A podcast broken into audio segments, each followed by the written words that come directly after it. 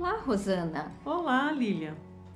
Eu tenho pensado nesses últimos dias sobre ser e sentir-se mulher e em como isso é um presente especial que a gente recebe diretamente das mãos de nosso Criador.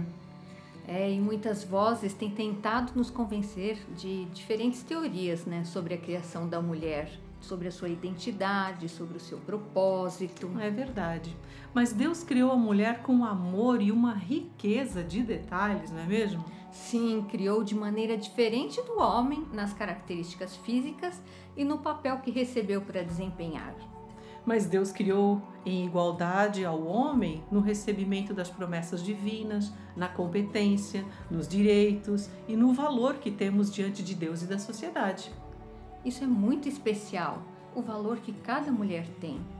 A expressão da feminilidade da mulher reflete né, a imagem de Deus e também manifesta a sua glória no mundo devastado pelo pecado. Uhum.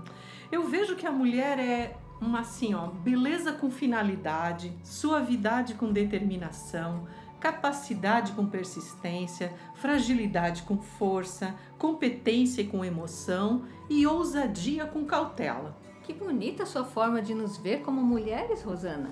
Certa vez, Lilia, eu sublinhei na Bíblia todas as vezes que eu encontrei algo escrito relacionado à mulher.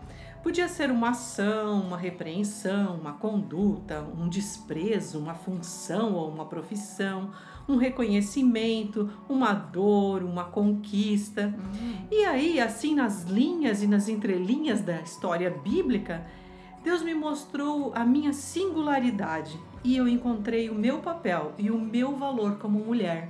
Puxa, isso me faz recordar de uma frase do livro Mulher Cristã. É? Qual frase? Deus nos criou e ser criação de Deus define tudo para nós como mulheres, pois não olhamos para a cultura ao nosso redor para encontrar nossa identidade feminina e não sondamos nossas emoções para descobrir nosso propósito. Porém, tudo que somos e fazemos deve ter suas raízes firmadas em Deus. Sim, Lilian, bela frase essa. É, a mulher foi uma criação planejada de nosso Deus, um Deus que é absolutamente sábio e amoroso. E nós seremos plenamente mulheres quando Deus estiver no centro e na gerência da nossa vida. Deus nos fez mulheres para uma vida em plenitude. Uhum. Vamos ver o que a Bíblia fala sobre como fomos criadas? Vamos. No livro de Gênesis, no capítulo 1 e 2, lemos assim: e Deus criou o homem à sua imagem. A imagem de Deus o criou. Homem e mulher criou. Então o Senhor Deus fez cair um sono pesado sobre o homem e este adormeceu. Tomou-lhe então uma das costelas e fechou a carne em seu lugar. E da costela que o Senhor Deus lhe havia tomado, formou a mulher e a trouxe ao homem. Bela história, né? A mulher foi criada para ser feminina e também para se relacionar com os homens em cooperação e companheirismo, não é mesmo? Sim, de maneira que vamos trabalhar juntos, homens e mulheres, na mesma missão de sujeitar e cuidar do mundo no qual vivemos. Já parou para pensar de como é interessante que todo homem vem de uma mulher, mas a primeira mulher veio de um homem? Uhum. Gosto de pensar no relacionamento do homem e da mulher como uma relação de interdependência. Dessa maneira, homem e mulher, complementando um ao outro, refletem a imagem e a glória de Deus. Não é maravilhoso? É sim, e é perfeito. Eu tenho visto as mulheres numa relação muito competitiva com os homens.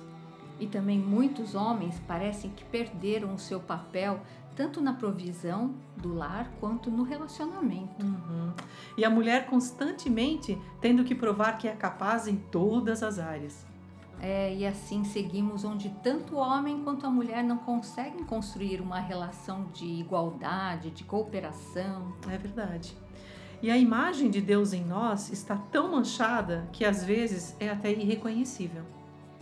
Sim, e juntos homens e mulheres dão testemunho do caráter de Deus e representam a verdade mais importante de Cristo e a Igreja. É, e o casamento foi criado para refletir a aliança e a união de Cristo e a sua noiva. Em Gênesis 1, 26 até 29, né, podemos ver indicadores que confirmam né, o profundo significado e valor igual de homens e mulheres. Ambos foram criados pela mão de Deus e foram feitos à semelhança de Deus. Uhum. Homem e mulher foram abençoados por Deus. Ambos têm domínio sobre a terra. Sim, ambos têm um relacionamento pessoal com Deus. E homem e mulher são responsáveis diante de Deus e são herdeiros da graça da vida. Uhum. Esses indicadores são um lembrete de que Deus não favorece nem valoriza um sexo mais do que o outro. E Deus ama e valoriza o homem e a mulher de forma igual. Deus poderia ter criado o homem e a mulher ao mesmo tempo, né? E da mesma maneira, não é mesmo? Sim, poderia ter dado papéis iguais para os dois, inclusive, mas ele não o fez.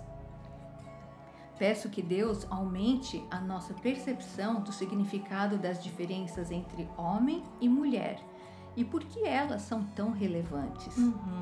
E também que Deus aumente a nossa compreensão de que todo homem e toda mulher são reflexo da imagem de Deus. E ainda também amplie nosso entendimento de que a Bíblia usa a figura do homem e da mulher e da união do casamento para comparar a igreja e Cristo. Uhum. Oremos para que cada mulher seja o que Deus quer que ela seja.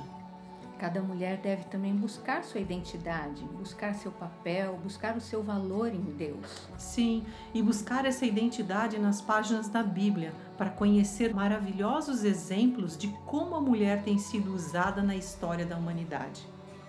Acredito que chegou a hora de homens e mulheres acreditarem mais na palavra de Deus, sabe? Homens e mulheres cujos corações choram diante da confusão dos gêneros sexuais e da confusão espiritual, emocional e relacional de nossos tempos.